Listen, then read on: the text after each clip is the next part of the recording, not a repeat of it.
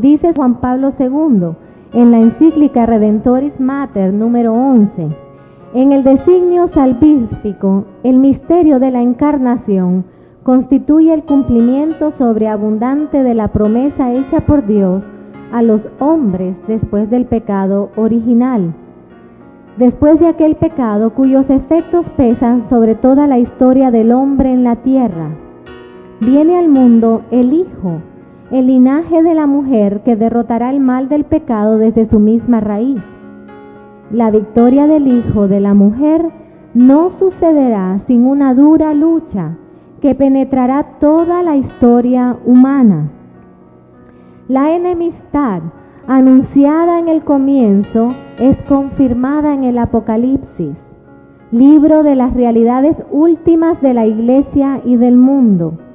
María está situada en el centro mismo de aquella enemistad, de aquella lucha que acompaña la historia de la humanidad en la tierra y la historia misma de la salvación. En esta historia, María sigue siendo una señal de esperanza futura. Estas son las palabras del Santo Padre. En las últimas apariciones de la Santísima Virgen desde el siglo pasado, la hemos visto de manera particular revelar el poder que ella tiene sobre Satanás. En casi todas las apariciones desde el siglo pasado, la Virgen Santísima aparece aplastando la cabeza del demonio. Ya desde Guadalupe la estamos viendo, pero de manera especial todas las apariciones del siglo pasado, ella quiere manifestar el poder que Dios le ha dado sobre el demonio y sobre las luchas que tiene la iglesia en cada una de las generaciones. ¿Es necesario el triunfo del Inmaculado Corazón? Sí.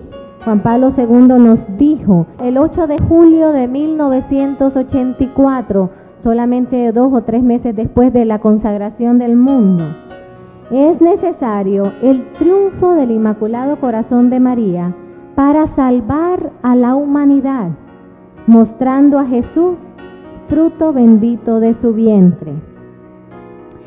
Hermanos, Satanás es el príncipe del mundo.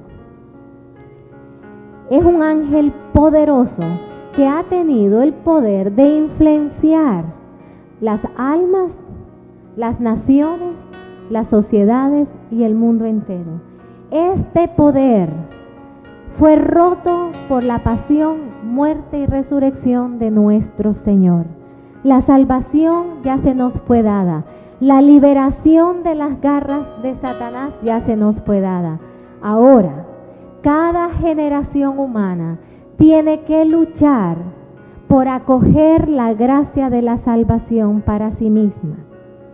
De manera especial, yo no he vivido en los siglos anteriores, pero si uno ve la historia, de manera especial podemos decir algo.